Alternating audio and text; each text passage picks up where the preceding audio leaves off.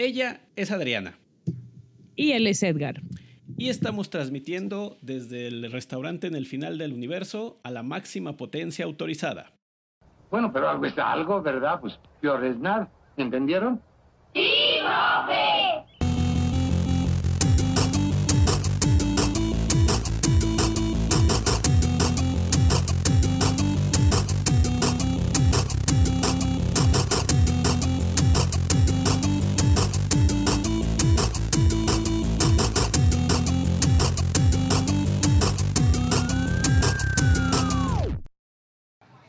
Buenos días, buenas tardes, buenas noches a la hora que nos estén escuchando. Bienvenidos una vez más a 42, la respuesta a la pedagogía, el universo y todo lo demás.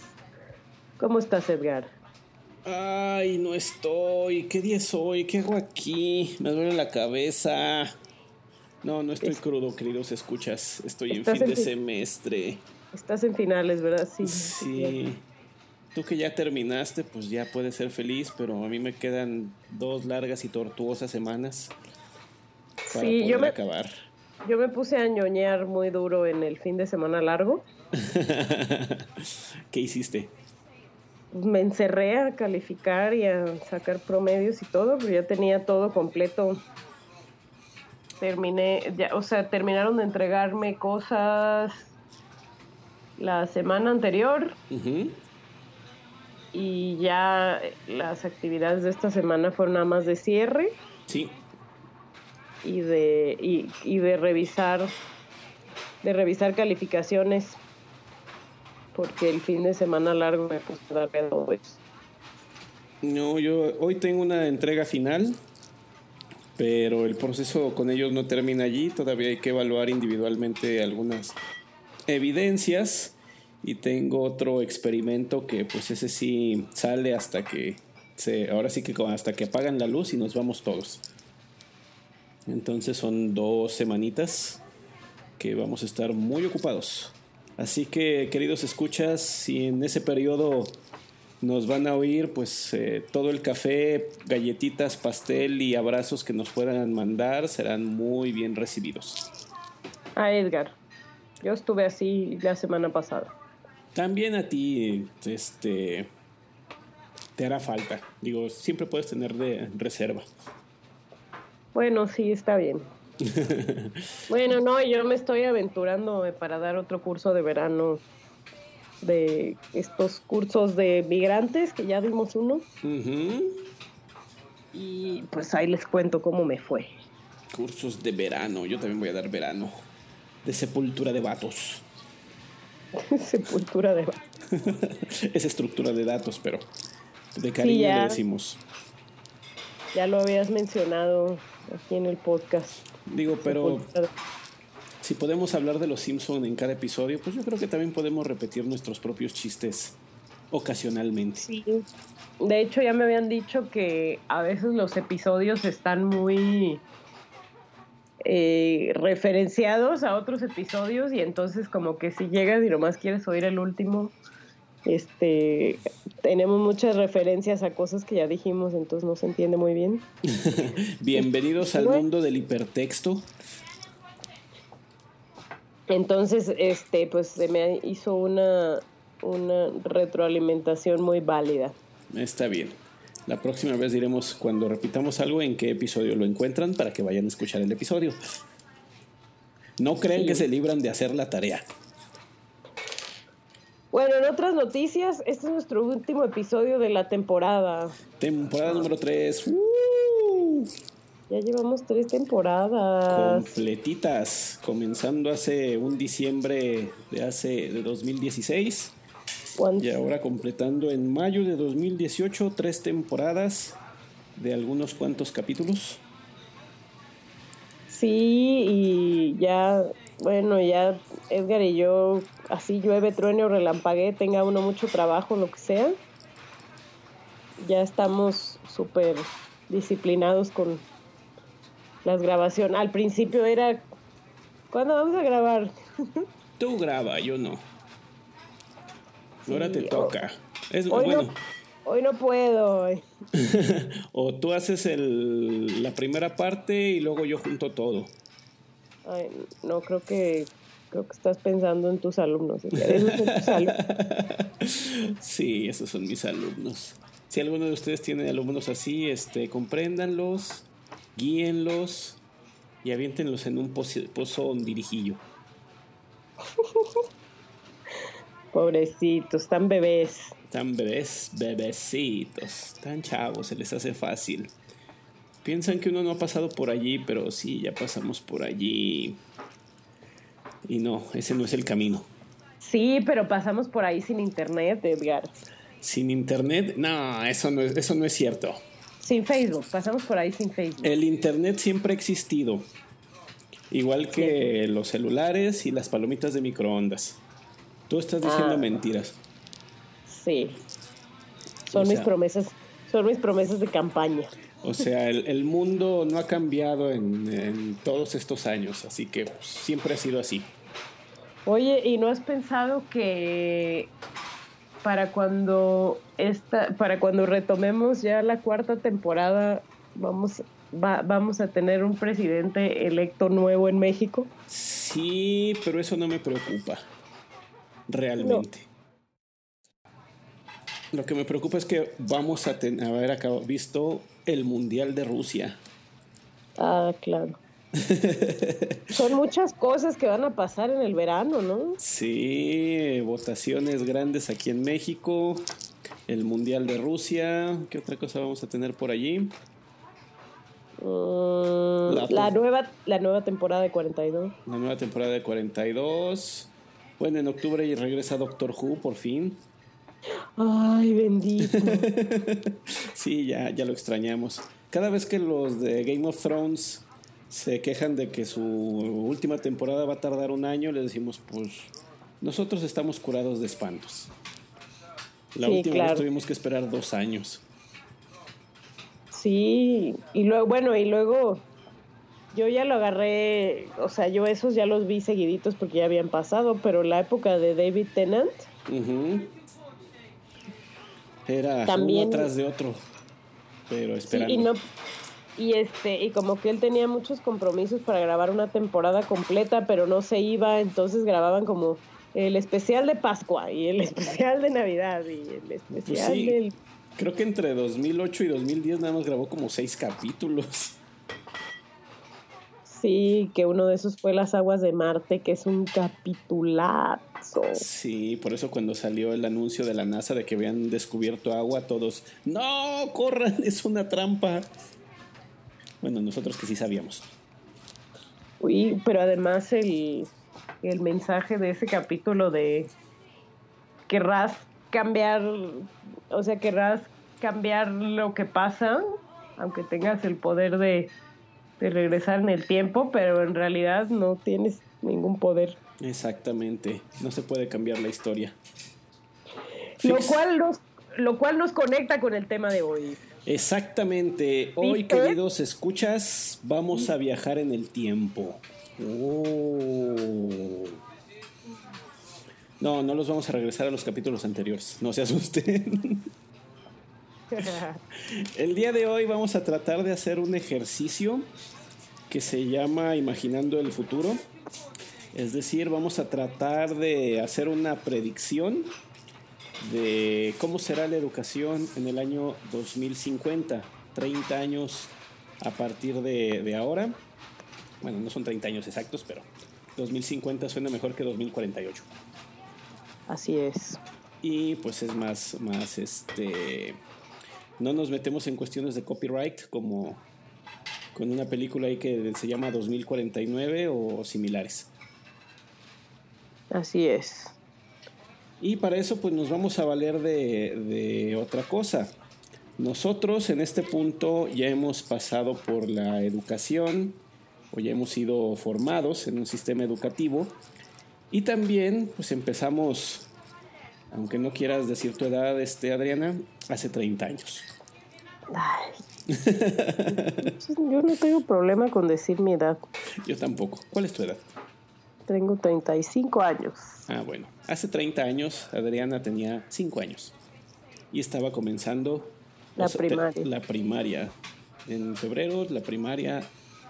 Digo, 6 años cumplidos, la primaria hay que empezar. Sí, pero eso es como, como relativamente nuevo porque antes te aceptaban de 5. Mm, Todavía. Todavía te aceptan de 5 siempre y cuando los cumplas dentro del año en que vas a. Cumpla, cumpla 6 dentro del año en que vas a iniciar. Ah, ya. O sea, si los cubres, cumples hasta diciembre y entraste así, pues sí. Si no, pues no. Ya veo. Vaya, vaya. Yo como nací en febrero, pues ya tenía 6 años bien cumplidos. Qué bonito. Entonces, hoy vamos a ver una, vamos a explorar una, una forma de tratar de predecir el, el- el futuro, de establecer cómo veríamos la educación en 30, en 30 años a través de cómo estamos hoy y cómo estábamos hace 30 años siguiendo, siguiendo una serie de pautas. Exactamente, se trata de extrapolar las tendencias que uno puede observar para, si usé bien la palabra extrapolar, Sí, extra la pacatepetl. ok, Eh, pues para poder intentar, porque la verdad es que es imposible predecir al 100% algo, pero para tratar de predecir cómo podría ser la educación en un futuro. Exactamente. Y pues para eso nos vamos a valer de cómo estamos ahora y a partir de eso ver si se pudo haber predicho algo así hace 30 años, partiendo como base de pues, cómo era nuestra situación en 1988. Qué bonito, 1988, sí, domingo. Entonces, Adriana, pues, eh, ¿qué te parece Ya. si nos subimos a la TARDIS y marcamos fecha septiembre de 1988? ¿Cómo me salió el, el ruidito? Muy bien, nadie, nadie va a distinguir la diferencia. Ay, mi tardis, tengo una tardis de peluche, ya se le acabó la pila, ya no hace el ruidito, Ya se le acabó el peluche. el ruidito. Ah, bueno. Muy bien, Adriana. Entonces, estamos en 1988. ¿Cómo podemos visualizar la educación en 2018? ¿Qué, debemos de tomar en consideración para predecir la, la educación?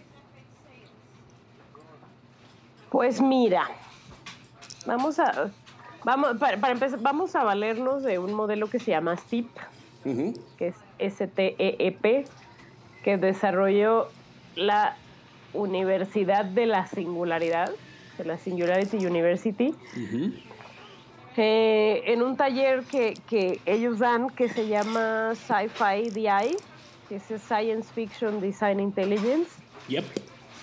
que, o sea, esto lo, esto lo vamos a hacer, o sea, este ejercicio no es nada más para, o sea, no es algo de, ay, qué bonito, imaginarse el futuro, sino que hacer este tipo de ejercicios con estas pautas eh, sí tiene un, un pensamiento de, de diseño, que, ah, que es, un, que es un buen tema para un próximo episodio y sí puede ayudar en ejercicios de planeación, de planeación estratégica, de prospectiva, de toma de decisiones. Sí. Entonces, pues, pues, o sea, básicamente vamos a debrayar para, para poder eh, imaginar un futuro posible y de ahí tomar algunas decisiones. Sí, eh, lo menciono así porque una de las cosas que, que tiene este modelo es de que después de que imaginas el, el futuro deseable o lo, o lo que es posible, incluye otra cosa, ¿qué debería de estar ocurriendo ahora para que eso se alcance? Es decir, Exactamente. Para construir, para que el futuro sea posible, pues hay que actuar el día, el día de hoy. Entonces, vamos a hacer ejercicio, ese ejercicio justamente para enseñarles más o menos esa parte de qué deberíamos de estar haciendo hoy para que eso ocurriera. En nuestro caso es regresándonos a hace 30 años, qué cosas se tomaron, qué decisiones o qué cosas se hicieron para tener lo que tenemos hoy. Exactamente, sí, de, de, de, de a- de adelante para atrás. De adelante para atrás. Para atrás, para adelante, para atrás, para adelante, para atrás, para adelante. En otras noticias, Odisea Burbujas vuelve. Repito, Odisea Burbujas vuelve. ¿Por días sin ríes? mencionar a los Simpson, cero. ¿Qué te- pues, yo no mencioné a los Simpsons. Claro que sí, estás haciendo referencia al episodio de Krusty donde va a entregar una pizza y dice, ah, están dando uno viejo, nadie se va a dar cuenta. Niños, tomaron las Islas Malvinas, repito, tomaron las Islas Malvinas. Ah. Ah, claro. Sí, ya ves. Bueno, Odisea Burbujas regresa, repito. Odisea Burbujas existía en 1988. ¿Sí? Sí, sí. Sí. Muy bien, Adrián. Entonces, ¿qué pautas tomamos para analizar 1988? Bueno, el modelo STIP establece, STIP son las siglas de las pautas que hay que tomar, ¿no? Que son social, tecnológico, eh, eh, ambiental, económico y político, ¿no? En, en, este, son las siglas en inglés, por eso STIP. Social, Technological, Environmental, Economic, Politic. Porque Ajá, es- sí. en español se cuela una A, entonces sería STEAP, no STAEP. STEAP. pero- STAEP, sí, en español sería STAEP. Pero, eh, pues sí, se oye chido. Sí. Entonces, pues empecemos, empece- empecemos Por el principio. social. Social. ¿Cómo era el- la, la sociedad de 1988? Siempre en domingo. Siempre, si es verdad. Bueno, la en 1988 lo, en lo cultural era lo que decidía un medio de comunicación predominante. En 1988 veías Televisa o veías el canal del gobierno. que era eh, Imevisión. Ime- se llamaba Imevisión en el, el antiguo canal 13. Eh, exactamente, existían los íconos como Raúl Velasco, siempre en domingo. Existía el canal de caricaturas, Canal 5. La sociedad, ¿cómo era? Yo, yo era, muy, yo era muy chico, no había un, gran, un nacionalismo, no había algo así como una identificación. Había pasado el Mundial del 86, pero como que no quedó mucho de ello. Este. Y. Ah, sí, empezaba a despertar algo como el fenómeno ovni. Sí, también había una crisis económica importante, ¿no? Hubo como una devaluación. Estábamos saliendo de una que era toda la de la presidencia de Miguel de la Madrid, donde devaluaciones, pues sí, muy, muy grandes, inflación también arriba del, del, del 100%, este, parálisis económica, pero creo que nos adelantamos de pauta. Ah, sí, cierto. Sí. estamos, en la, estamos en la social todavía. Pues, sí, ¿cómo, cómo era la sociedad? Pues había mucha desigualdad. Había, había una enorme, este, eh, una- un arraigo hacia la religión, particularmente hacia el catolicismo, porque eran las épocas que se anunciaban las visitas de Juan Pablo II. Digo, Claro llegó, sí. vino hasta el 90, pero ya se anunciaba desde, desde entonces como una, una, for- una, una visita que iba a ser, que después hizo como 50. Pero yo me acuerdo muy, muy particularmente de que esas eran muy anunciadas, las de esa época. Ah, este. Sí, como no, te salían en las papitas estampitas de Juan Pablo, ¿te acuerdas? Ajá.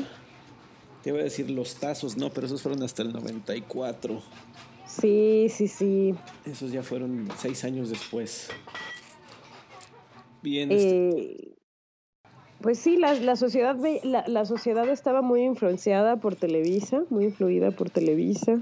Y pues sí teníamos un ambiente completamente cerrado. El mundo para nosotros era lo poquito que veíamos, podíamos ver por esa, por esa ventana, que era, que era Televisa y su noticiero Eco. Eco, eco, eco, eco. Ujú. También, sin adelantarme de pauta, también hay que recordar que esto fue pre-tratado de libre comercio. Sí, estábamos lejos del Tratado de Libre Comercio. La, la- con- la- todo era cerrado. El- la música eh, era el auge del rock en español, rock en tu idioma, porque no del- permitían que se escuchara lo en inglés, ¿no? No vayan a ser niños revolucionarios. Sí, claro, prohibi- prohibían todavía, el gobierno prohibía que pasaran canciones.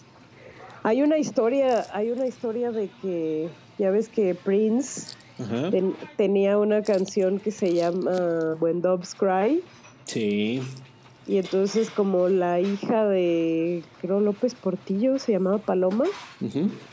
Presidente López Portillo, se llamaba Paloma y la canción, la traducción de la letra es Cuando lloran las palomas.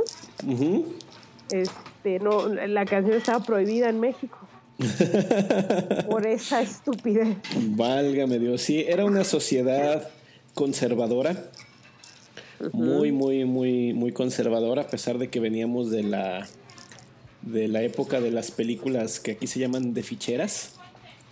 Claro. El, Era- pa- el cine mexicano estaba en su peor momento, yo creo, ¿no? La risa en vacaciones. Este, bueno, que después se dio lo del boom del nuevo cine mexicano, que eran películas pseudoartísticas que nadie entendía. Sí, bueno, pero vaya, ya era un intento por, por enaltecer Ajá. o por tratar de hacer algo más creativo, ¿no? Y no así como la risa. La risa en vacaciones. Que salía este, también las películas de Jorge Ortiz de Pinedo. Sí, todas esas, los mecánicos, los verduleros, el chanfle, El, el- chan- no, el chanfle es un poquito más viejo. Ese es más Sol- setentero. Lola, Lola la trailera. Lola la trailera, sí es cierto. Pero bueno, a lo, a lo que iba con lo de con lo del pretratado de libre comercio es que también era una sociedad que no tenía acceso a muchas cosas que ahora damos por sentado que, que existen. O sea, o, o sea un- en esas épocas un Milky Way era... Era porque te lo traía tu tío que había visitado Estados Unidos. Ajá, y entonces la gente encargaba chocolates, los quises y los... Champú y jabón. Sí, claro, claro, los cosméticos y esas cosas, uy, la gente los encargaba de Estados Unidos y solo los podías conseguir si te los traían de allá, no, en, no había. en la troca. Pero bueno, o sea, pero no estoy hablando del aspecto económico, ¿no? Sino, del, si- sino de la parte social que, que, era una sociedad con como, como con recursos muy limitados de en cuanto a cómo vestía, en cuanto a qué consumía. Este, a lo, a lo que podía tener acceso, que era pues, lo que dejaban que entrara aquí, y lo que no, pues no lo, no lo podías ver por medios fáciles. Así es. Ok, ese era, ese era el mundo en el que crecimos de, de niños, en el que pues, nos acercamos por primera vez, o era el mundo que existía cuando nos dijeron un día, eh, nos dijeron, tienes que ir a la escuela. Y bueno, este, esa era más o menos la sociedad de aquellas épocas. Eh, ahora, ya, o sea, pasando a la, a la parte del- de la hora, eh, pues ya tenemos acceso a muchísimas cosas, ¿no? O sea, estamos en, o sea, de la sociedad esa ochentera donde básicamente Raúl Velasco nos decía que, qué entretenimiento consumir ya pasamos a una época en que si tú quieres buscar música de Arabia Saudita. Para ver artistas de Arabia Saudita. Artistas árabes. No sé, se me, o sea, se me ocurrió el primer fue el primer que, país que me vino a la mente. O sea, puedes meterte a buscar qué está de moda y te puedes hacer súper fan del bueno, el, pop coreano, ¿no? Que hay, que hay como una, un furor por el pop coreano. O sea, cuando nos íbamos a imaginar en los 80 Después del Gangnam Style. que iba a haber un... Que, que, lo- que los jóvenes en el 2018 iba a haber grupitos de, de jóvenes mexicanos que, que fueran fans del pop coreano. Pues sí, este, a diferencia de hace 30 años, ahora hay muchísima conciencia de que el mundo existe, de que el mundo no es nada más lo que, lo que vemos en este, en este país, la multiculturalidad, es decir, ya ahora ya puedes tener amigos en el otro lado del mundo, hablas con, con- con más personas, estás enterado de lo que pasa en, en todo el mundo en tiempo real. Y existe esa apertura. Ya no es nada más México y nosotros somos y ya. Sí, exacto. La información, ¿no? La manera en que se en que la información llega a nosotros. Sí, bueno, por ejemplo, sí se puede comparar la forma en que se vivieron los, los temblores, ¿no? y más o menos la época que estamos analizando fue la, la época del, del, del, terremoto del 85 en la Ciudad de México. Y eh, pues sí hubo mucha solidaridad y hubo mucho voluntariado en el 85, igual que ahorita, pero lo que no hubo en esa época son los grupos de WhatsApp de... Eh, este, en tal dirección, en tal derrumbe, ya no traigan, por favor, este material. Ahorita lo que necesitamos es esto otro y esa información corría y... a veces no, de la mejor manera, pero sí era, era más accesible. Sí, bueno, pero también se diseñaron estrategias como decir la hora y el lugar, la hora y la fecha en, en la que estabas pidiendo la ayuda para que cuando esa información se difundiera, la gente que la viera tuviera, supiera si todavía era válida o no. Entonces, pues, la forma en que se organiza la sociedad ahorita está, es, es muy interesante, ¿no? También las, como que las, las protestas, las protestas sociales, ya son internacionales, por ejemplo. Sí, ahora inicias un movimiento aquí y a los dos días ya está, ya lo replicaron y dieron a conocer en Europa, en Asia, en Sudamérica, etcétera. No, pues la marcha por la ciencia, pues fue al mismo tiempo en todo el mundo. La marcha por la ciencia, ¿cierto? La marcha por la ciencia dijeron 4 de abril. Y órale, vámonos todos. Y, y entonces aquí en México hubo una Ah, yo no pude ir, pero a mí sí me hubiera gustado ir a la marcha por la ciencia. Yo estaba lejos. Pues hubieras, organizado hubieras organizado en espíritu. Bueno, pero bueno, el poder de convocatoria que tengo ahorita, no creo que hubiera ido mucha gente. Mm, tu salud. Con puntos extra. no, sin puntos extra. Bien, ¿qué tuvo que pasar para que ese cambio se diera? Pues el desarrollo tecnológico, ¿no? Bueno, también este, la apertura, de decir, ya no somos una nación cerrada, vamos a abrirnos al, mundo. Miren, somos México y somos más que una bola de, de sombrerudos con zarape acostados en un nopal. ¡Qué horror! Y, pues creo que también se empezó a dar eso de la migración hacia las ciudades. Digo, en, en el 88 todavía había un gran ambiente rural, pero se empezaron a desarrollar ciudades grandes. La Ciudad de México ya era muy grande, pero también después del temblor empezó el auge de Guadalajara, de San Luis Potosí, Monterrey y Puebla, y, y, esas áreas donde pues ya empezaron a, acumular una, una, mayor concentración urbana, ya no vivimos más en, en, en ciudades.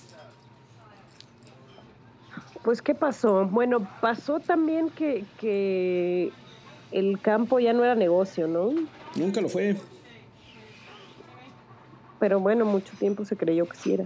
Sí, todavía, no entiendo por qué, pero todavía hay gente que cree que, que el campo es el negocio y que nos va a salvar de todo, junto con el oh. petróleo. Bienvenidos a 1950.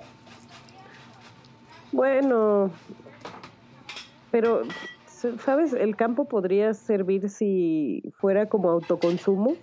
Sí, sí, sí, y, altamente tecnificado y bien concentrado y con planeación, pero... Sí, sí, o sea, que la gente tuviera así como su mata de lechuga, su mata de... Exactamente. Cada quien, o sea, pero no como para producir en masa. Eh, y yo creo que por eso empezaron a migrar a las ciudades. Es una especulación. También tiene que ver con el trabajo. O sea, se empezaron a abrir y a conocer este, trabajos que antes no existían. Muchas universidades cerraron las carreras de agronomía.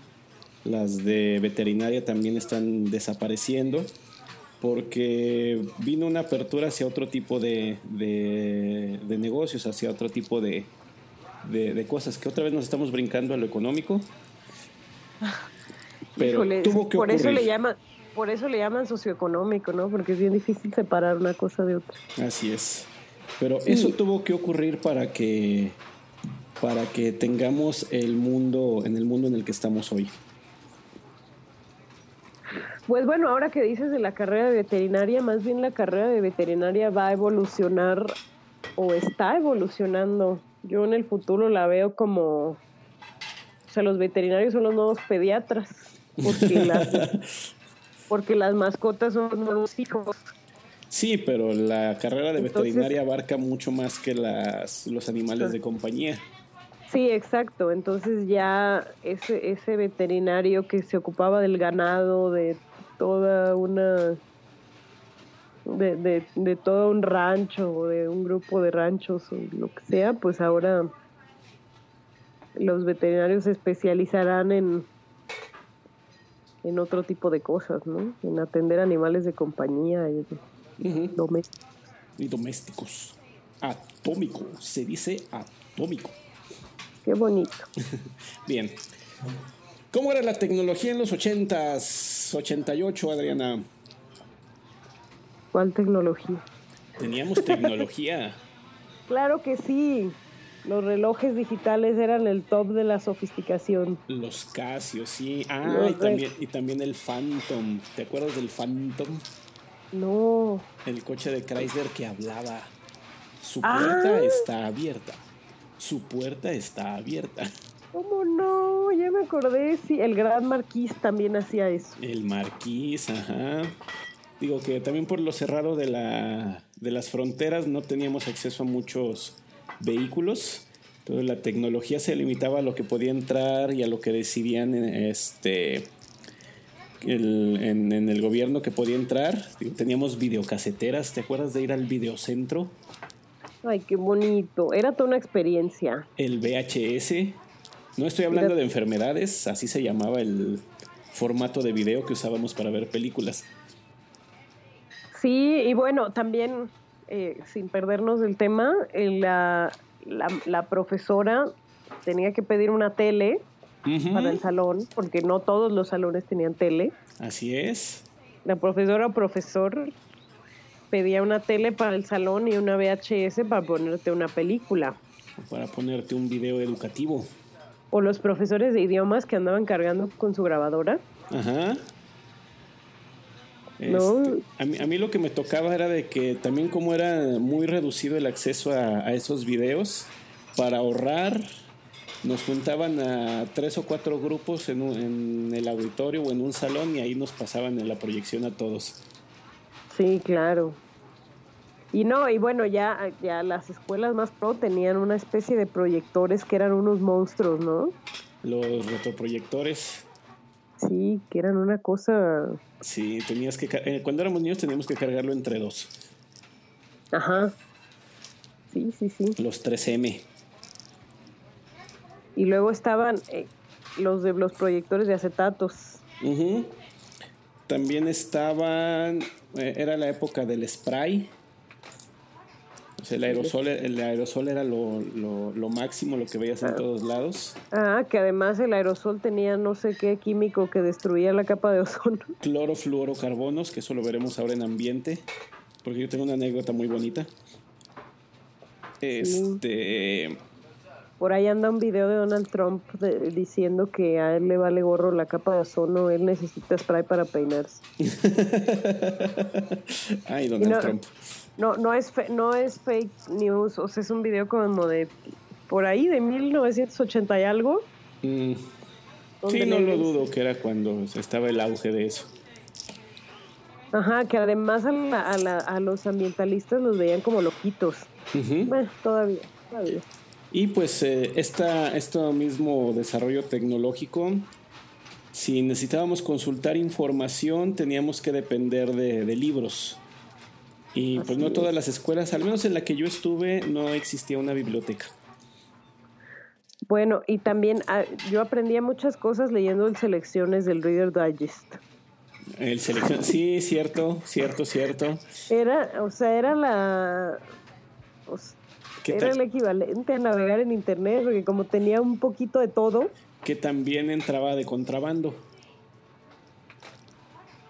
entraba de contrabando. ¿Era española? Mm, sí, pero entraba de contrabando, o sea, no la, no la vendían aquí. Tú la, tú la conocías, pero era porque entraba de, de, de otra forma. No, no la encontrabas en las tiendas. Qué bonito. Y, uy, a mí me encanta, porque ñoña, como siempre, Ujú. uy, era lo mejor que me podía pasar, cuando, así como a los 10 años, que me cayera un selecciones en la mano. Ajá. Era como, oh, qué cosas aprenderé hoy. Era como nuestro Wikipedia. Sí, porque te- tenía, o sea, y traía como resúmenes de artículos científicos con descubrimientos nuevos. O sea, sí era una cosa muy buena. Todavía la venden. Pequeños cuentos, este, y sí, chistes. A mí me gustaban los chistes. Sí, que, que además eran chistes muy babosos. Eh, bueno, es que tú no leías el mil chistes. No. qué bueno, qué bueno que no leías el mil chistes. ¿Qué hacía un niño de seis años leyendo el mil chistes? Era lo que había. Igual que el libro vaquero y el sensacional de luchas. Condorito. Ay, se me olvidó mencionar eso, las luchas. Octagón, Atlantis, el Rayo de Jalisco, el Hijo del Santo. Blue Sí, ya no, ya hoy en día ya no hay eso. Sí hay, pero se ha, se ha copiado mucho de lo que hacen en Estados Unidos. Pero bueno, se supone que estamos en el tecnológico, digamos si venimos del social, ¿no? pues hace rato estábamos en el social y vamos a lo económico. Sí. Pero estamos Bueno. describiendo cómo, eh, cómo era y sí, en la educación el maestro se podía valer nada más de lo que eran los libros. Su herramienta eran los libros, muchas veces nada más los oficiales liberados por el gobierno. Y si querías este, consultar algo adicional, tenías que ir a la biblioteca pública del municipio, si es que había. Y también, en, al menos en el lugar que yo crecí, era limitado el- el acervo. Sí. Sin duda. Y pues ya no digamos este videograbar algo, videograbar era caro, audiograbar algo también era difícil porque pues lo hacías en una mini grabadorcita que costaba mucho o en una grabadorzota que pesaba mucho. Aunque los cassettes de 90 minutos eran relativamente baratos y así grabábamos las canciones del radio Exactamente. y las compartíamos con nuestros amigos. El Walkman, no, no, no, no dejemos de mencionar el Walkman. Bueno, y también eh, grabamos las canciones del radio y lo peor que te podía pasar era que estuvieras grabando la canción para oírla y el locutor pisara la canción. Y la hablar así en medio. Desgraciado. Desgraciado. Que lo hacían a propósito. Contrastando con ahora, digo, vale decir que nada más vamos a mencionar el impacto que tuvo en nosotros Internet y los dispositivos móviles. El mundo en tus manos, el, mun- el mundo en tu, en tu bolsillo, la cantidad de cosas que, que nos permite y que la gente usa para repartir memes y fotos con el filtro de perrito. Y, y molestar a la gente que le cae mal. y molestar a la gente que le cae mal. Bueno, no, no, es to- no todo es terrible. Eh, retomando un poquito lo social, ahorita está la sociedad es más abierta, más consciente de- del ambiente, de comportarnos como ciudadanos, de no molestar a quien no deba de ser molestado, de incluir minorías, de manifestar inconformidades. Y esta, esta cuestión tecnológica lo ha permitido. ¿Qué tuvo que ocurrir que el señor Tim Berners-Lee en 1992 dijera, voy a crear un estándar abierto para compartir información en redes de computadoras? Se llama HTTP, el señor se llama Tim Berners-Lee, agradezcanle, pónganle un altar, por favor. No se ha muerto, pero pónganle un altar. Sí. Tiene Twitter y todo. pod- Sí. Podrían seguirlo si quisieran. Y bueno, todos los que han trabajado en el CERN para desarrollar la tecnología que permite los teléfonos móviles. Ay, tengo un, tengo un primo que se va a ir a hacer una estancia al, al CERN. Al CERN. Una estancia de investigación al CERN. Yo creo que esa apertura tecnológica hacia la ciencia y hacia la tecnología ha permitido esta esto, esto que tenemos ahora. Digo, antes todavía la la ciencia se veía como eh, un impedimento o algo que no había que dejar ser. Digo, lo que mencionábamos hace rato de la sociedad conservadora. Ahora pues esta apertura ya, ya nos permite que la tecnología nos conecte, a veces no para lo mejor, pero este tener acceso a, esto, el poder eh, transmitirles estas ideas grabándonos en nuestra casa con una computadora y distribuyéndolo por internet, es a mí me parece una maravilla. Sí, claro, porque la sociedad de antes estaba limitada a... A eco, eco, eco, a, eco. Ajá, a los noticieros de, los canales que había y la información ya digerida como, como se las daban, ¿no? No es, no es ningún secreto que, que pues el gobierno metía la mano en, en cómo se manejaba la información y que pues mucha de la, de la información que la gente recibía de los noticieros pues ya está como prefiltrada. Sí, pues no acusaban mucho a Jacobo Zabludovsky de estar este asociado con, con los presidentes para mostrar solamente lo que lo que ellos consideraban bueno para manipular a las masas que bueno en algunas ocasiones visto, lo critican mucho por lo del 68, que en su noticiero decía, eh, lo inició diciendo hoy fue un día soleado. ¿Sabes que eso es un mito? Este... no es verdad. ¿Que dijo que es un día soleado? Ajá, no es verdad eso. Sí lo dijo, pero no fue el inicio del, del noticiero. Dice que por qué no, ah. no, dio el anuncio de lo que había pasado. Digo, bueno, pues es que antes las noticias no corrían con la facilidad de, de ahora el teléfono no estaba tan difundido, los reporteros no llegaban pronto con la información. Dicen, y el evento ocurrió a las 6 de la tarde y el noticiero era a las 8. Entonces la, información no corría como ahorita. No puedes juzgar un evento tan pasado como si estuviese ocurriendo el día de hoy. Mm. Entonces sí, pero todo eso se extendió hasta hasta la época del 88 que, que, estábamos hablando de que seguían diciendo Jacobo dicta las noticias que, que le da la gana porque no había competencia. Sí, y bueno, y ahora eh, ya ni siquiera, o sea, ya, ya cual, cualquier individuo puede ser un medio de comunicación en sí mismo, ¿no? O sea, ya cualquier persona con un teléfono puede grabar, está pasando esto en esta dirección y lanzarlo a las redes sociales y se vuelve viral. Sí. O sea, ya, ya no hay... De la desinformación pasamos a la sobreinformación donde pues ahora ya hay que tener cuidado de qué vemos porque hay que corroborar que sea cierto. Exactamente. ¿no? Y bueno, y, pensando en el futuro, eh, yo sí soy optimista en ese sentido y sí creo que viene una época para la humanidad de ser más críticos. Sí, eso es muy importante yo sí creo que ahorita que, estamos viviendo en una época de ¡eh! Información por doquier. Ah. Todo es verdad. Todo es ver. ¿Cómo? Si está en Facebook, ¿cómo va a ser mentira? Antes decían, si lo dicen en televisión, debe de ser cierto. Sí. Sí, sí, sí. La generación de si lo dicen en televisión, debe de ser cierto. Pasó a ver las cosas en Facebook y a creerlas. Ah, y este, una cosa que es muy importante mencionar, Adriana 1988, Los Simpsons.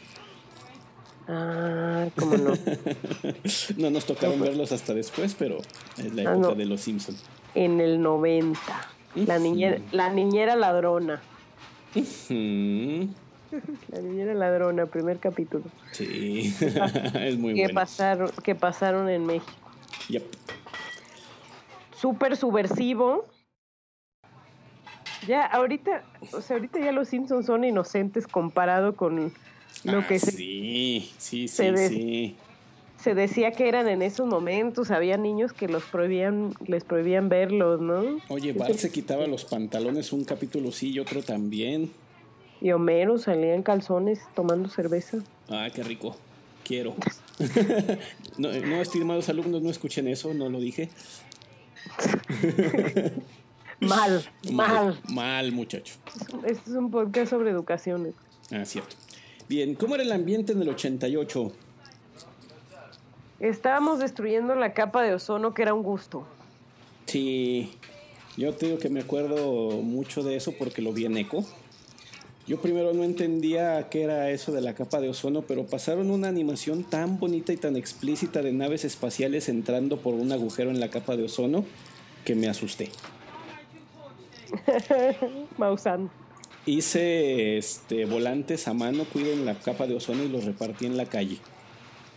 No hice muchos porque pues, los tenía que hacer con plumones y crayolas. Las fotocopiadoras existían, pero cerca de mi casa no había una. Y no tenías dinero para pagar las copias. Y no tenía dinero para, para, para eso. Digo, en, en, el 88 no había los 7 mil millones de personas que, que habemos hoy. Había entre 4 mil y, y 5 mil millones de personas en el, en el mundo. Este, pero sí ya empezaba a haber escasez de, de, recursos. Creo que fue de las primeras crisis del agua que tuvimos en, en México. Este, que desde entonces ya se hablaba mucho del smog en la Ciudad de México. Fue la primera vez que escuché el término IMECA. Y ya hasta claro. decían, ahora tenemos tantos IMECAS, y los IMECAS, y los IMECAS. Y yo, pues, ¿qué? ¿Eso es de la bolsa de valores o qué? Se empezaba a hablar sobre separar la basura.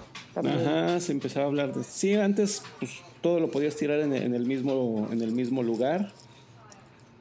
Bueno, México nos llegó tarde, ¿no? Pero, pero se hablaba, se empezaba a hablar sobre y también, separar la basura, reciclar.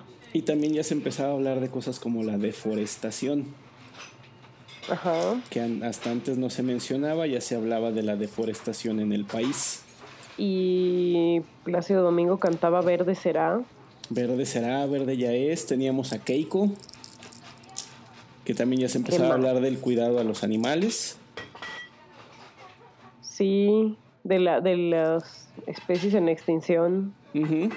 Que tal ah, vez, sí, cierto, las, las, especies en extinción.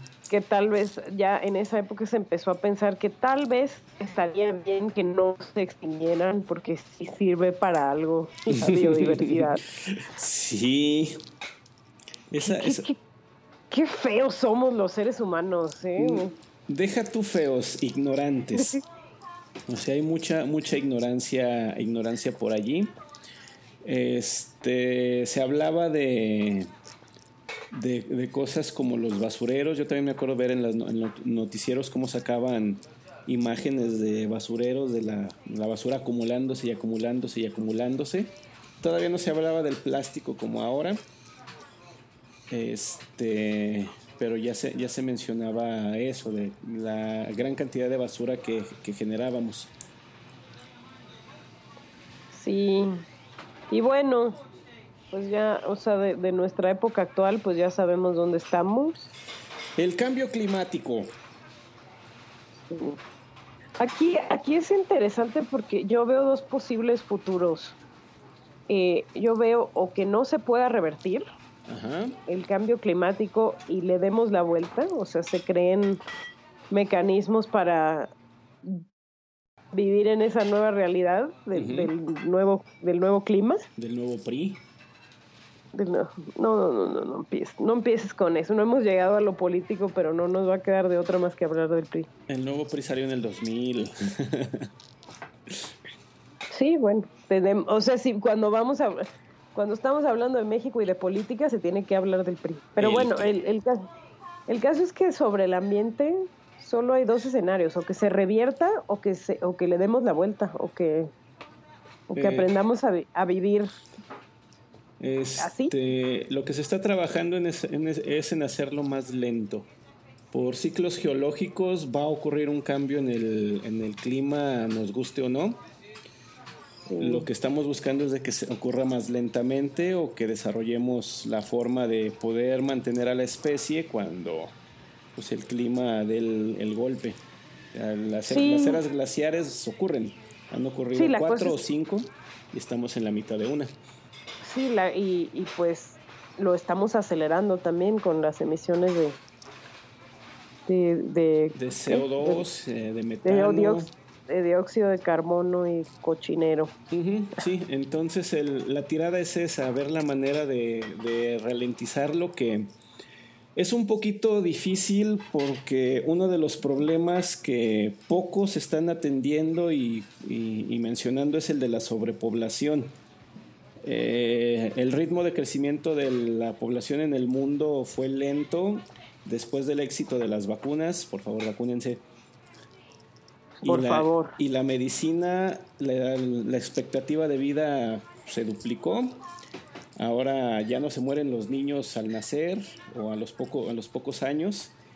Y la explosión demográfica en de los 70 para acá, pues la población digamos que se duplicó en 40 años y se espera que para 2050 seamos ya en 9.500 millones de personas, que no es poquito que cada uno va a, va requerir pues este energía, alimentación, espacio, este vestido, un, un- un hogar o algo, algo con que cubrirse y vivir y pues eso va a tener un impacto en el ambiente de alguna manera.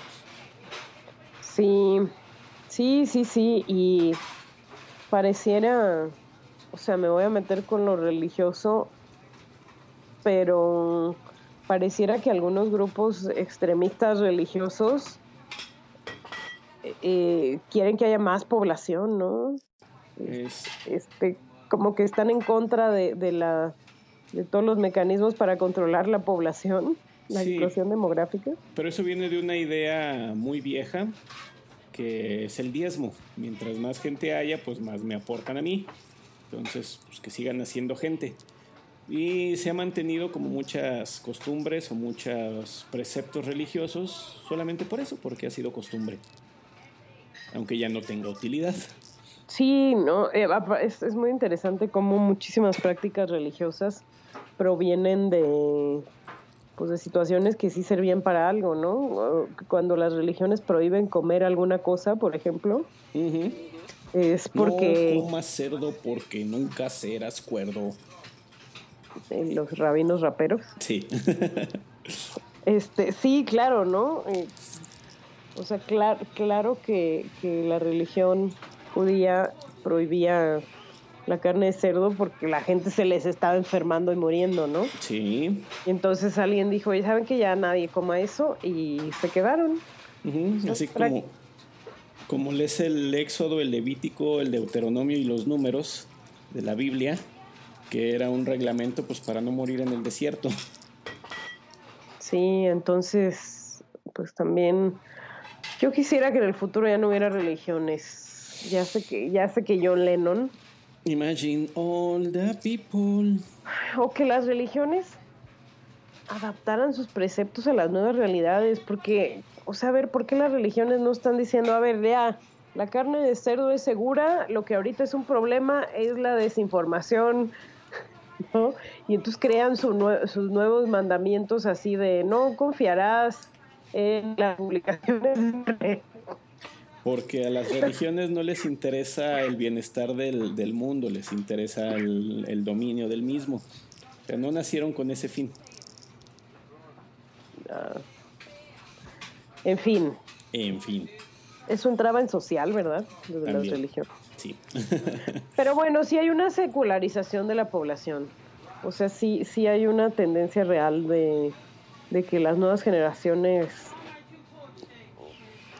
ya no encuentran la practicidad en, en la religión y la están dejando. Pues depende de la región, digo, aquí en México sí ha crecido el, el ateísmo y, y el no catolicismo, pero hay un 60-70% de la población que todavía es muy, muy religiosa y muy católica. Creo que ahorita en Sí. ateísmo aquí en México andamos por el 12%. Ujú. Algo así. Bien. Economía. ¿Cómo era la economía del 88? Ya dijimos. no, pues había crisis económicas, había devaluaciones y no había tratado de libre comercio. Sí, todo se buscaba producir aquí y mucho del consumo estaba centralizado. había algo que se llamó la CONASUPO, Híjole. que centralizaba la producción agrícola, producción ganadera y era el medio de, de distribución de muchos bienes, la leche CONASUPO, este, el frijol, el maíz, este, algunos abarrotes, tenías que ir a esos centros que se llamaban la CONASUPO para poder adquirirlos y todo era administrado por el gobierno. Básicamente el gobierno tenía la, las manos metidas en la economía hasta todo. Sí. Controlaba precios, eh, controlaba pues, las divisas. El- hace poco aprendí que la diferencia de ahora es que el peso no se devalúa, se deprecia. La devaluación solo la puede hacer un gobierno. Mm, eso no lo sabía yo. Ahora lo saben, queridos escuchas. Y este, pues no había seguro, seguridad social para todos. Eh, si trabajabas para el Estado te iba bien. Si trabajabas para la iniciativa privada no te iba tan bien. No había mucha porque- inversión extranjera. No había apertura de, la, de las fronteras para bienes extranjeros. Oye, oye, pero no, espera. Espera. En esa época llegó McDonald's. Macona, sí, por- no me acuerdo por qué llegó McDonald's. Creo que fue por el Mundial de Italia o algo así. Pero era muy, era muy cerrado, o sea, los coches eran americanos. Era, había Ford, había Chrysler y había Chevrolet, nada más. Nissan quiso entrar y se tardó. Y fue un hitazo cuando pegó el Suru. Ah, bueno, también había Volkswagen. Todo el mundo tenía su bocho. Claro, ¿no? Eh, Los, los taxis en la Ciudad de México eran bochos. Sí, los bochos verdes. Eran bonitos. Este, entonces era de, de fronteras cerradas y se buscaba que todos los bienes se produjeran aquí con pues mucho control, tratando de controlar precios, nos daba una enorme pues las, las inflaciones eran terribles, El embargo atunero. el embargo atunero que nos impusieron los gringos, malditos gringos. No, estás mal. Los gringos no imponen cosas. No, ya lo sé. Son inventos míos. No tengo evidencia. Sí tengo. Sí. Este, y bueno, tú conocerás un término que ya lo mencionamos hace rato, pero tenía nombre. Fayuca. Claro, que era cuando traían Bienes no autorizados de manera ilegal. y los vendían. Y los Sí. vendían. Había, Sí, sí, sí. había mercados de Fayuca. Claro. Si ahí encontrabas la videocasetera, los pans, o sea, un pans era ilegal. Los chocolates, Los Milky Ways eran ilegales. los sneakers. Sí, y ahora pues vas al Oxxo y deme dos. Sí, de repente, de repente hay, hay tiendas de conveniencia que el 7-Eleven y eso que, que ti- tienen así que si el, el Milky Way de chocolate oscuro y cosas así súper locas que, que en aquellas épocas ni te imaginabas. Y los M&M's. Puro Carlos V en esas épocas. De fábrica de dulces La Corona. Y ahora ya la tienen Nestlé, fíjate lo que son las cosas. Pues es que quebró el después. ¿Te acuerdas del Nescafé, digo, del Carlos V cajetoso? Sí, cómo no. Que destruyó al Carlos V básicamente. Sí. Porque pues sabía horrible. Era muy dulce.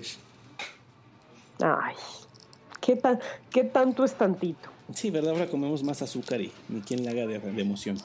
Pero bueno, ¿qué va a pasar con la economía? Porque ahorita la relación México-Estados Unidos... Ah, bueno, en esa transición México se hizo súper dependiente de Estados Unidos gracias al Tratado de Libre Comercio y ahorita está, este, pues básicamente Thanos en versión idiota de presidente, de presidente de Estados Unidos y pues toda esa dependencia está en riesgo.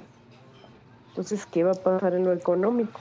Bueno, este, hablamos de la economía de- del país en, entonces. Sí había pobreza, había bajo poder adquisitivo, mucha inflación, eh, muchas cosas así. Sin embargo, ¿cómo es la economía actual? hay desigualdad. Porque México Claro. está en el grupo de los 20, es la onceava economía del, del mundo, es decir, el onceavo PIB más grande del, de- de- del mundo. El- lo que ocurre actualmente es de que pues, se concentra en muy poquita población y según los últimos números el 47% de la de los habitantes del país están en una situación que se eh, conoce como pobreza, no pobreza extrema, pero sí pobreza, ¿sí? donde lo Pues- que lo que perciben o su economía les dificulta mantener una, una, una vida digna. Sí, y hay una discrepancia entre lo que cuesta la canasta básica y lo que gana en promedio una familia, ¿no? Y que, es, que eso es pobreza aquí en China. Así es. Este. Ya hay apertura, pues eh, después de ese famoso tratado que los moneros lo dibujaban como el demonio. Tenemos acceso a un montón de cosas, hay exportación, la economía ya no depende de uno o dos recursos como antes. Si ahorita si se acaba el petróleo no creo que nos pase nada. ¿no? Y se va a acabar. Eso es otra cosa que hay que considerar en las predicciones. Así es, se va a acabar. Pero digo, no creo que, no creo que nos pase nada. Y este haciendo alusión a algunos de, de, la- de las personas con las que he hablado en los últimos años. Recursos hay, lo que pasa es que mucha de la gente este, carece de educación financiera. Depende de una sola cosa y cree que la única fuente de, de supervivencia es o su trabajo o lo que le dé el gobierno. Sí, y bueno, y la falta de oportunidades. Que eso se puede cuestionar un poco, pero creo que da para un programa completo. ¿Cómo que se puede cuestionar? Sí, o sea, este, que tiene que ver con lo que, con, con lo que dije, de que si nada más dependemos de una, de una sola fuente, este, sí hay que arreglar algunas, algunas cosas, porque pues, el sistema político de impuestos y, y para abrir una empresa es terrible. Sí, Pero este, también al- a los que creen que el gobierno nos puede salvar de todos, el gobierno no te va a dar una empresa. El que tiene que hacer la empresa es uno. sí, pero el gobierno puede mejorar las condiciones para que las personas puedan poner una empresa y no sea una pesadilla. Ah, sí, y aún así se han, se han abierto empresas que les ha ido muy, muy bien, aunque no sean de Slim, este, en, medio, en medio de todo eso. Entonces sí hay modo de hacerlo y creo que sí se puede, pudiese facilitar. Pues sí, pero ya vas a empezar. Son muchos factores, Adriana, por es que es un episodio completo. Sí, Que pues, vayamos al, al- a lo político. no, por favor, no. 1988, el ingeniero Cárdenas, la famosa caída del sistema y el nacimiento y muerte de la izquierda en México. Y, y, y- que no, y que no hay. ¿La que en dónde? Por eso, el nacimiento y muerte de la izquierda en México. Sí. Porque creo que fue la única vez que tuvimos izquierda, aunque todos los gobiernos previos implementaban medidas sociocomunistas. Este, esa fue la, la primera vez que realmente hubo un intento de oposición y el sistema aparentemente, dice la historia, no los dejó. Que la gente sí lo quiso, lo manifestó en el sistema electoral y de una u otra manera llegaron a acordar de que no lo iban a permitir porque querían traer el sistema neoliberal y los tecnócratas, que nunca supe que era eso. Yo tampoco. A mí cuando me dicen, es que el neoliberalismo, yo, ¿el qué? El eso. Porque además cuando tratas de investigar qué es el neoliberalismo, lo primero que encuentras es, pues es, es diferente según el autor que lo menciona. Y ya cuando eso es lo primero que encuentras, es como, ah, ok, entonces el neoliberalismo no es nada. No existe. Entonces ocurrió que entra un señor de nombre Carlos Salinas de Gortari que según eso nos iba a llevar al primer mundo. Y, y nos hizo creer que así lo hacía, ¿eh? Sí, sí, en el 94 se vio que no, que todo estaba con alfileres. Que de hecho hay un chiste que Cedillo le dice a Salinas, es que me dejaste todo con alfileres. Y Salinas le contesta, pues menso, ¿para qué se los quita? Ah, Sí, ya sé, no es gracioso. no. bueno, y otra, otra cosa interesante de, de- del, del contexto político de esa época, yo les digo mucho a mis alumnos que, que las conversaciones que se tienen ahorita de, sobre los candidatos presidenciales, donde en verdad, en verdad no sabes quién va a ganar. No, antes eso no era... existía. No, antes era, este, bueno, ¿y quién va a ser el próximo presidente? Fulano de tal es el candidato. Ah, va a ser él. Sí, y ya Se nombraba y se, y se, las campañas eran mero trámite. Era, era mucho show. Y ya el día de la elección nada más esperaba que se confirmara. Ahí ocurre lo de la famosa caída del sistema, que yo creo que fue el punto que polarizó a, los grupos de- del país, principalmente en la Ciudad de México, que era donde Cárdenas y, su grupo tenía fuerza. Yo creo que ahí se, se rompió ese, ese grupo y se separó del resto del país. Y luego invitó a otros cuates, que es lo que nos tiene en la situación sociopolítica actual, donde básicamente nos peleamos por unos monos que salen en la tele. unos monos que salen en la tele, Ajá. los moquiquis. No, el, el López Obrador, el Canalla, el... ¿Cómo se llama el otro? Doña Márgara. Doña Márgara, este Leonó, José, José Mid. Pepe. Sí, a diferencia del, de 1988, eh, la situación política ahora es sociedad dividida en grupos y los dos grupos son muy, muy marcados. Pues es, pues yo creo que hay más de dos grupos, ¿no? No, son los que quieren mantener lo que está Y el cambio verdadero. o regresar a un modelo de hace 50 años. Ay, Dios. Este, que en el 88, fíjate que esa era la era al revés. Los que querían mantener el modelo de, de, López Portillo y los que querían iniciar el- el- la apertura, porque pues algo veían. Fíjate que que sí, pues nos peleamos por unos monos que salen en la tele, pero la realidad es que antes no se no, no, no había espacio para estas discusiones. O sea, como sabías lo que iba a pasar. Ya no tenía caso. Sí, o sea, nadie, no, no, no se hablaba. Yo a mí- te digo que a mis alumnos les, se los digo mucho.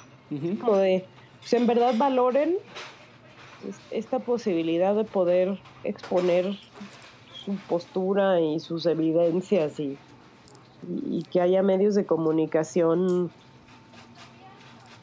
que cubran una cosa y cubran otra y, que traten, porque tratan, no siempre lo logran, pero tratan de no tener una tendencia definida y pues eso es- no había. O sea, no hemos llegado, no hemos llegado a donde queremos llegar, pero es mucho más de lo que había antes. Y es algo que ahora en varios medios educativos se puede y se discute.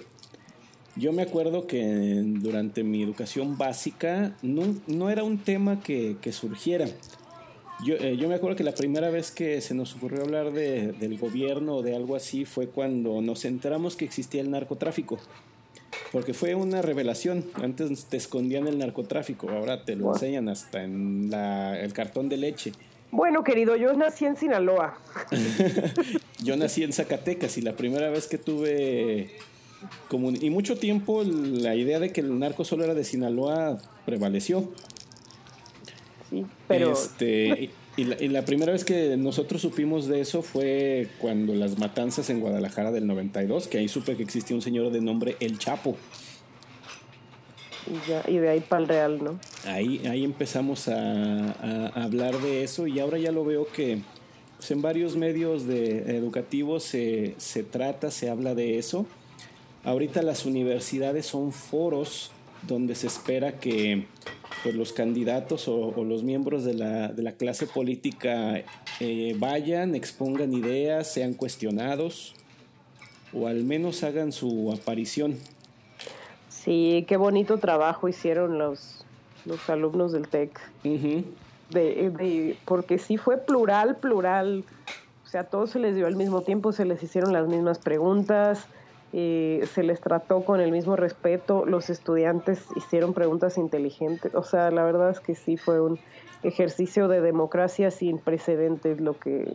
Pues ya, ves, ya ves también lo que pasó en 2012 con la Ibero, que, hizo, que inició con eso, que también hizo algo muy parecido. Sí, claro, y de ahí surgió el movimiento Yo Soy 132. En realidad se llamaba Somos Más que 132 lo que sea. Pero ya después la chairiza lo, lo, adoptó, lo amoldó a, su conveniencia. Con todo respeto a la chairiza. Con todo respeto a la chairiza informada. No le tengo respeto a la chairiza. A la chairiza desinformada, esa no. Esa no. porque en 42 creemos que si ya te informaste y ya leíste y ya conoces todas las partes de, de algo y quieres protestar, pues estás en tu derecho a protestar. Pero si el tío del primo del abuelo te dijo que López Obrador va a venir en la noche y te va a robar tu, celular, lo siento, pero no estás siendo un chairo informado. Exactamente. Y bueno, ese es el mundo en el que, en el que estamos actualmente, un mundo donde la tecnología nos permite hacer muchas cosas en, el aula, lo de la educación a distancia ya ahora es una, realidad y es fácil, es económica, todo mundo tiene acceso a ella, muchas fuentes de información, muchas formas de, enseñar y pues eso también nos está llevando a otras cosas. Digo, ya ahorita lo de las carreras está quedando un poquito obsoleto. Sí.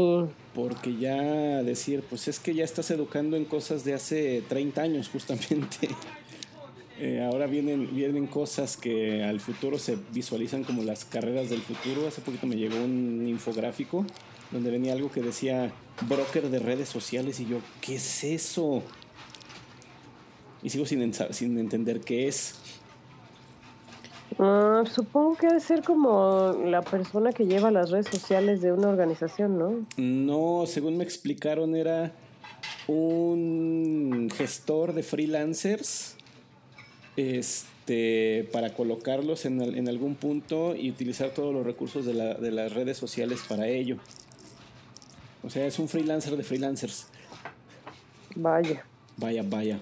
No es lo que entendí. No, no te aseguro con certeza de que eso sea. Entonces, ¿qué es lo que viene en los siguientes 30, 30 años? Me gustaría que si alguien llegara a escuchar este, este audio en 30 años, le hayamos dado un vistazo de cómo estamos el, el día de hoy para que más o menos entienda cuál fue el camino que se siguió para, para estar en el punto en el que están. Digo, nosotros quisimos hacer ese ejercicio tomándolo de hace 30 años para decir, pasaron cosas y hoy estamos así. Y queremos hacer el ejercicio de aventurarnos a predecir el futuro. ¿Qué imaginamos en el futuro, Adriana, en lo económico, en lo social, en lo tecnológico, en lo económico y en lo político? y en lo ambiental. No, el ambiente no me importa. Ah, es broma, es broma. Pues entonces no va a haber nada de lo demás. es broma, es broma, ya lo sé. Pues, pues, pues hay que, bueno, como dices tú, no revertir, pero hay que, hay que más bien revertir el, la velocidad a la que está ocurriendo el cambio climático, ¿no? Urge. Sí, sí, sí, porque si no, bueno, yo sí me en lo, en lo social sí me imagino un mundo sobrepoblado. Eh, que con la mayoría de la, de la, gente queriendo vivir en, ciudades lo cual pues va a representar varios, varios retos con la distribución de la tierra, de cómo nos amontonamos para vivir juntos, eh, cómo, va, cómo va a ser el transporte, cómo va a ser el acceso a, a- a recursos. Digo, sí me imagino una, una película, una escena como la de... ¿Te acuerdas de mm, El Quinto Elemento? No la vi. ¿Nunca viste el quinto elemento? Bueno, eran ciudades verticales. Básicamente edificios altísimos, la gente viviendo una encima de la otra. Para que O la... sea, eso ya se ve. Sí, pero no en todos lados. Digo, aquí este, en México todavía queremos que las ciudades crezcan a lo ancho y no hacia, lo, hacia arriba. Al menos aquí, pues, este, los nuevos fraccionamientos están a 20 kilómetros de cualquier lugar cercano. Y parece que los quieren, siempre los quieren hacer cada vez más lejos. Sí, pero por ejemplo, en, en la Ciudad de México ya hay complejos de edificios así de 50 pisos, ¿no? Sí. Y son viviendas, y son viviendas que tienen adentro gimnasios y tiendas y consultorios médicos. Sí, porque muy- este, básicamente ahí ya se les acabó el terreno. Entonces ya el único espacio que queda es hacia arriba. Pues sí, y eso va a empujar. Sí. Entonces, en lo económico, pues, quién sabe cómo se va a arreglar la parte de la, de, de la economía, porque el sistema de empresarios creando todos los empleos o los gobiernos sosteniendo a toda la gente, no lo veo posible, sobre todo con gente que va a vivir ya hasta los 100 años. Y siendo, pues en México se proyecta que vamos a ser 200 y pico millones de, de personas para entonces. Yo creo que sí va a haber un punto de quiebre del capitalismo. El capitalismo foráneo. Es este es tu imitación de Hugo Chávez. No, es de Evita. Ah. mm, gran musical. Sí, toda esa historia es ficticia. Nunca pasó. Sí, pasó. Ya lo sé, es broma. tus, tus bromas. No, o sea, yo sí creo que va a haber un punto de quiebre del capitalismo. O sea, el, el capitalismo como lo conocemos tiene que cambiar porque no, no está llevando a nada bueno. Bueno, este, es- ahorita tenemos la que la economía es más basada en las famosas startups, donde cualquiera puede iniciar uno o diez negocios. Ya no es necesario el gran, capital para, comenzar algo, eso pues apoyado por la, la tecnología. Este, veremos si ese modelo se sostiene o, o- o- o cambia de alguna manera, pero pues sí, 10 mil millones de personas tienen que vivir de, de, de algo. Y este, la tecnología, yo creo que sí vamos a tener un predominio de inteligencia artificial ayudándonos a un, a un montón de cosas. Yo no veo todavía robots dando clases, No. pero sí veo No. mucha inteligencia artificial metida en la, en la educación como apoyo. O sea, este, aprendiendo de la, del, comportamiento de los estudiantes en cuanto a, a presentarles este, retos, en, en hacer evaluaciones, en ver cosas como, a ver, envía tu paper y déjame ver si está bien citado, si hay referencias a las que dices que están y no es verdad. Vamos a ver este, todas estas, e- e- estas cosas que estás poniendo como apoyo. Y una vez me acuerdo que leí un, un artículo donde hablaba de que ya va a haber inteligencia artificial de apoyo, pero en el aspecto personal. O sea, que tengas a un psicólogo robot. Cállate, no. No, no es cierto. De veras. Lo cual me hace mucho sentido porque la inteligencia... Ahorita hay eh, muchos estudios para comprobar, este, de- para encontrar eh, actitudes de depresión o de suicidio a través de tus redes sociales. Y eso se hace con inteligencia artificial y sí se ha probado que funciona. Es de que alguien que esté viendo la forma en que escribes y dice, oye, este trae algún problema, habla con él. Sí, bueno, qué más objetivo que una máquina, ¿no? De pronto el psicólogo puede tomar partido porque se identifica con alguna parte de la historia y, y demás, pero pues una máquina, una máquina que está haciendo análisis del discurso y tratando de detectar patrones, pues los encuentra. Sí, sí, sí. Pero aprende, o sea, no sería nada más de encontrar el patrón, sino de que automáticamente aprende cuando dice, ah, caray, creo que me equivoqué en esto. Ah, bueno, entonces empieza a aprender de allí. Digo que ya se están desarrollando esas, esas inteligencias que este, aprenden de, de- ese comportamiento humano, crean sus propios lenguajes, ya componen música, ya pintan, y hacen, y hacen otras cosas. Entonces yo sí veo eso en la educación del futuro. Yo creo también que, cambiando de tema, pero no tanto, que también el, el uso de redes sociales tiene que apaciguarse, por decirlo de alguna manera. Eh, este, esto que está pasando con Facebook y con Cambridge Analytica y todo este, este desastre de, de, de, de que se salió de control. ¿no? De que, de que ahora resulta que Facebook tiene en sus manos la democracia del mundo. Eh, pues es por porque nos llegó muy rápido y mu- de forma muy masiva algo que, no- que no supimos medir. Y que y que esto y a lo mejor otras cosas que vayan a suceder van a servir de, le- de lección para que las aguas se calmen y se usen de manera diferente, o sea, de, de haya más regulaciones. Yo creo y espero que en 30 años ya va a haber leyes sobre el uso de Internet que ahorita están muy perdidas. Fíjate que yo pienso, y me, y me atrevo a decirlo con base en esto que estamos analizando, que va a ser un, un sacrificio que la gente va a estar dispuesto a dar. O sea, este, eso de la privacidad de la, de la información va a ser un, un- sacrificio voluntario. Decir, bueno, no me importa tanto la privacidad de la información que yo te dé a cambio de, y va a haber algunos beneficios que, que- que obtenga, como se dio en los 70s y 80s con lo de este, la comida rápida, los, este, los desechables y, y esa practicidad de lo, de lo inmediato a costa pues de la salud, la diabetes y el ambiente.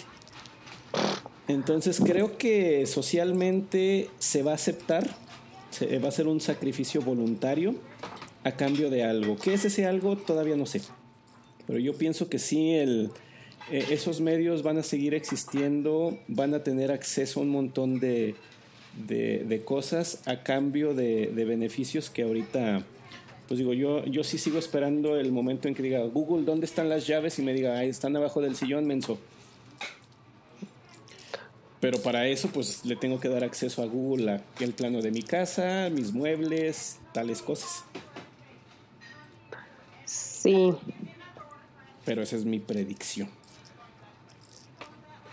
sí, y, y pues sí, basado en tu predicción también tiene que haber nuevas legislaciones, ¿no? Ujú. O sea, yo, yo me refiero a que si alguien, o sea, que ya se tomen, si alguien te pone en Facebook te quiero matar, o sea, que, que, las, que las leyes del mundo real haya una verdadera consecuencia de, de ese tipo de conducta. Ah, Porque sí. ahorita, porque ahorita es un, es una anarquía total las redes sociales y no hay Que fíjate que ahorita, este, yo como lo, lo- lo considero para el futuro, no sería tanto apelar a la, a la legislación, sino que en la, en la educación del futuro se, ape- se apegue uno más hacia lo ético, o sea, hacia la formación ética, de que haya una reflexión del individuo sobre, sobre marcos de, de- ese tipo, de que sea una autorregulación, no tanto una dependencia externa, sino que ahora sí voy a voy a usar este medio para la libre expresión y voy a desearle la muerte a alguien, pero que haya ese momento de reflexión de decir, bueno, ¿qué gano yo deseándole la muerte? O, queriéndolo matar. Yo sí, Sí, veo, bueno, Yo sí veo algo como parte de la educación del futuro. Y, y bueno, es que la, la sociedad actual creció como a la... A la buena de Dios. Sí, sí, sí, sí, como el borras. Como el borras, exactamente. Yo no sé quién es el borras, pero es una frase como de abuelita, ¿no? O sea, la, la, la, gente que usa redes sociales ahorita no recibió formación ética adaptada a ese contexto, ¿no? Esa es, el, esa es la gran tragedia del, del uso de Internet hoy en día, que, que, la gente creció como Tarzán. Por eso a algunos, y me incluyo en ocasiones, les es tan extraño ahora eso de que digan, ¿por qué alguien se siente ofendido por una publicación en Internet? Esa, esa falta de entender por qué eso es malo es, eh, es algo que tiene que ver con lo que mencionas. Sí, sí, sí. Y, y bueno, a uno le sorprende cuando son cosas, no sé, cuando son cosas de, de mala interpretación o de que uno, o de que se meten con un grupo de personas, pero a ti te parece que, que, que ese grupo de personas no debería sentirse ofendido. O sea, no sé, pero... Como pues los malditos chairos. Pero pues hay amenazas de muerte también. Uh -huh. Y hay, y hay violencia gravísima, hay, hay acoso sexual en, en, en, en internet. Uh -huh. En internet, o sea, muy grave, verdaderamente grave. O sea, que no son cuestiones de percepción o de, o de, ay, estás coartando mi libertad de expresión. No, no, es que me estás diciendo que me, que, que, que me, me quieres, que me quieres matar o de tú a saber. Sí, bueno, justamente ahorita acabo de reprender a un alumno que puso un meme machista. Qué bonito. En Facebook. Eres mi héroe. es que sí, o sea, sí está gracioso, pero decir, oye, no, no manches. Este, reflexiona un poco antes de volver a hacerlo. y así. Sí. Entonces, eso sí lo veo como parte de la educación del, de, del futuro. ¿Qué está ocurriendo ahora o qué, qué, debe de ocurrir ahora? Pues de que ya en muchas universidades e instituciones se incluye la palabra sentido humano. Uh -huh. O ver a, ver a individuos, no, no, no ver competi eh, personajes competitivos, carreras, sino de que esto se trata de, de formar personas. Ciudadanos digitales. Ciudadanos digitales. Ciudadanos, en, en, el, en, el, mundo en el que estamos. Porque ya ahorita, como eh, decía al inicio, es como el Internet siempre ha existido, las palomitas siempre han sido en microondas, los celulares siempre han existido. Para la generación actual, el mundo es así y así ha sido. Entonces, pues ya hablar de ciudadanos digitales o ciudadanos, pues ya es indiferente. Sí, y bueno, este ya nos alargamos mucho. Sí, ¿verdad? Pero es cierre de, de, temporada, así que YOLO. YOLO. Ya ni tiempo nos dio hablar de volver al futuro. Pero pues, imagínense que todo esto está ocurriendo en, en, en el universo de Marty McFly. Sí, este, ¿por qué, ¿por qué tomamos el formato del, del programa así el día de hoy? Porque nos estábamos acordando de Volver al Futuro la película de Eres Gallina McFly. me, acuerdo, me acuerdo porque Adriana me acaba de decir eso hace un par de días. Sí, es que dijo que le dijo que le puso 70 a un alumno, que 70 es la mínima aprobatoria. y me dijo gallina. 70, eres gallina McFly. y a mí nadie me llama, me llama gallina y pues de ahí en adelante ya todos fueron masacrados. De nada. Lo conseguiste. Uh, eh, cos cosas de profes. Donde, bueno, ¿por qué nos acordamos de Volver al Futuro? Porque ellos hicieron, no son los únicos, pero ellos hicieron el ejercicio de imaginar un futuro de 30 años en 1985, pero también partieron de un escenario de volver 30 años atrás. Es decir, hicieron esto mismo de analizar cómo era el mundo en 1955 que derivó en el mundo de 1985 y de ahí se aventuraron. Es decir, ¿cómo nos queremos imaginar el mundo en 2015? Recientemente fue el aniversario de Volver al Futuro y hubo muchos documentales donde Robert Zemeckis y sus escritores dijeron, bueno, pues simplemente se nos ocurrió y quisimos hacer el, imaginarnos ese, ese mundo. Hubo cosas a las que le atinaron con base en su contexto sociopolítico, cultural, económico y tecnológico. Pero yo todavía no veo patinetas que vuelen. Todo mundo quiere una patineta. Ya existen, pero no son comercializables y no funcionan como en la película. Y creo que las e, empezaron a desarrollar justamente por la película. Eh, ¿A cuánto le atinaron y a cuánto no? Creo que el balance era 70-30. 30% de cosas que sí fueron posibles y 70% que no, al menos como las planteaban ellos. Este, pero es algo que, nos ayuda a, a, ver y a centrarnos en eso que mencionamos al inicio. Puedes imaginártelo, pero el chiste no está en si se da o no, sino el paso intermedio. Si eso se quiere lograr, ¿qué debes de estar haciendo hoy? Sí. ¿Y qué deberíamos estar haciendo hoy como educadores? Dormir. Ah, no, perdón. sí, yo estoy de acuerdo. No, no es cierto. Hoy como educadores deberíamos estar trabajando en la formación ética del uso de redes sociales, en empujar para que haya legislaciones, en matar el capitalismo. Sí.